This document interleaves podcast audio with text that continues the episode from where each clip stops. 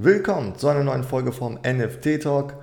Heute schauen wir, was so die letzten Tage, Wochen so los war in der NFT-Welt und ich verrate euch mal so ein paar Tipps, wie ihr vielleicht interessante NFT-Projekte selber findet.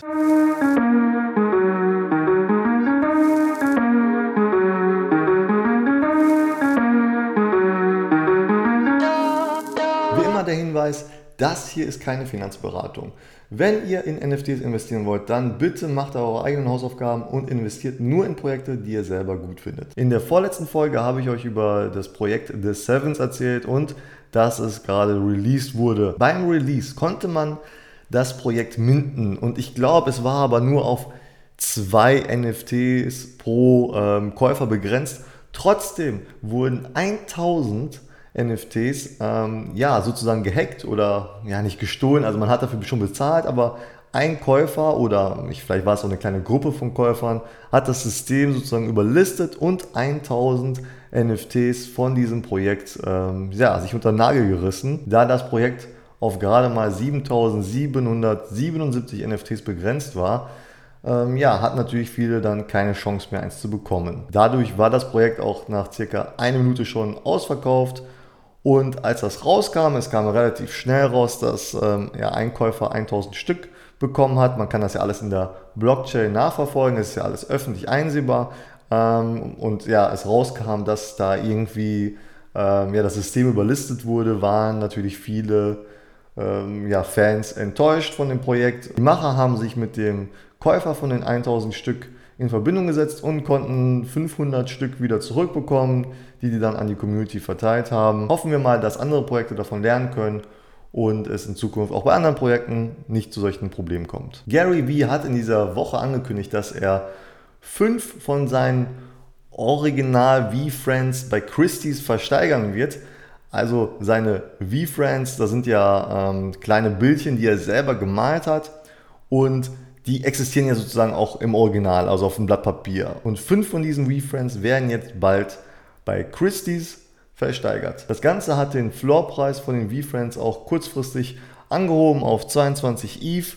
Ich glaube, jetzt haben die sich wieder ein bisschen entspannt, aber auf jeden Fall bringt das dem Projekt sehr viel Aufmerksamkeit. Mal schauen, wo es hingeht nach der Christie's Auktion.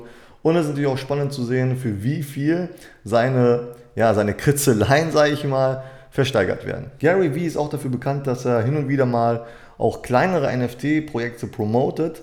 So hat er es auch, ich glaube, vor circa zwei Wochen gemacht mit den Uncanny Unicorns. Dieses NFT-Projekt besteht aus ähm, ja, Bildern von Einhörnern, die unterschiedlich aussehen, die ähm, ja, unterschiedliche Looks haben, Accessoires haben. Und dahinter steht ein fünfjähriges Mädchen, das diese Einhörner gemalt haben soll.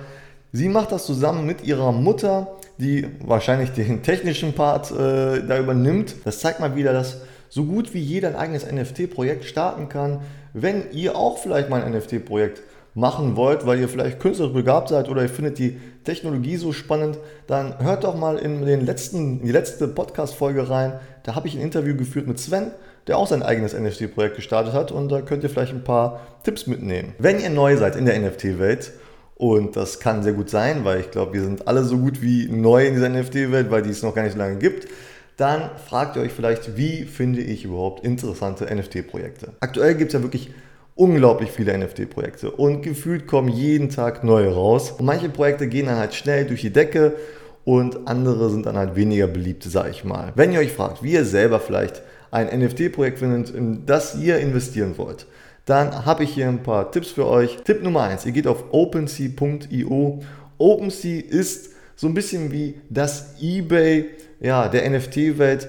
Dort wird am meisten gehandelt mit NFTs. Ja, und die Seite ist ziemlich hilfreich, denn ähm, es gibt dort auch Statistiken, die ihr einsehen könnt. Ihr könnt sehen, wie haben NFT-Projekte in den letzten sieben Tagen oder auch 24 Stunden ähm, ja, an Volumen zugenommen? Ähm, wie ist der Floorpreis? Welche, äh, welche Projekte sind relativ neu drin? Ihr könnt auch nach Kategorien filtern und so weiter. Also es gibt da sehr viele Möglichkeiten, ähm, sehr viele Statistiken, die ihr einsehen könnt. Ihr könnt auch Statistiken sehen zu den einzelnen Projekten und diese auch mit anderen Projekten vergleichen. Ihr könnt sehen, wie die Verkäufe waren in letzter Zeit, wie der durchschnittliche Preis war, wie ja, sich der Floorpreis ja auch verändert hat. Also Ähm, die Seite ist auf jeden Fall sehr hilfreich. Kleiner Hinweis, OpenSea hat jetzt auch eine App rausgebracht für ähm, iOS und Android. Also ihr könnt jetzt auch mobil nach euren NFTs suchen. Eine andere sehr hilfreiche Seite ist rarity.tools. Dort habt ihr zum Beispiel auch einen Kalender drin und könnt dann sehen, welche NFT-Projekte bald rauskommen. Das ist ganz hilfreich. Dann könnt ihr euch schon im Vorfeld äh, ja, da mal einlesen, ob so ein Projekt sich vielleicht lohnt, beim Minden direkt dabei zu sein, damit ihr das nicht verpasst. Davon abgesehen könnt ihr natürlich noch Twitter nutzen oder die einzelnen Discord-Channels von den einzelnen NFT-Projekten. Dort findet ihr auf jeden Fall auch viele Informationen zu den Projekten, in die ihr gerne vielleicht investieren wollt. Wenn ihr Fragen habt zu dem Thema NFT oder ihr habt Anregungen für diese Show, dann schreibt mir doch gerne bei Instagram, findet ihr mich unter nft.talk.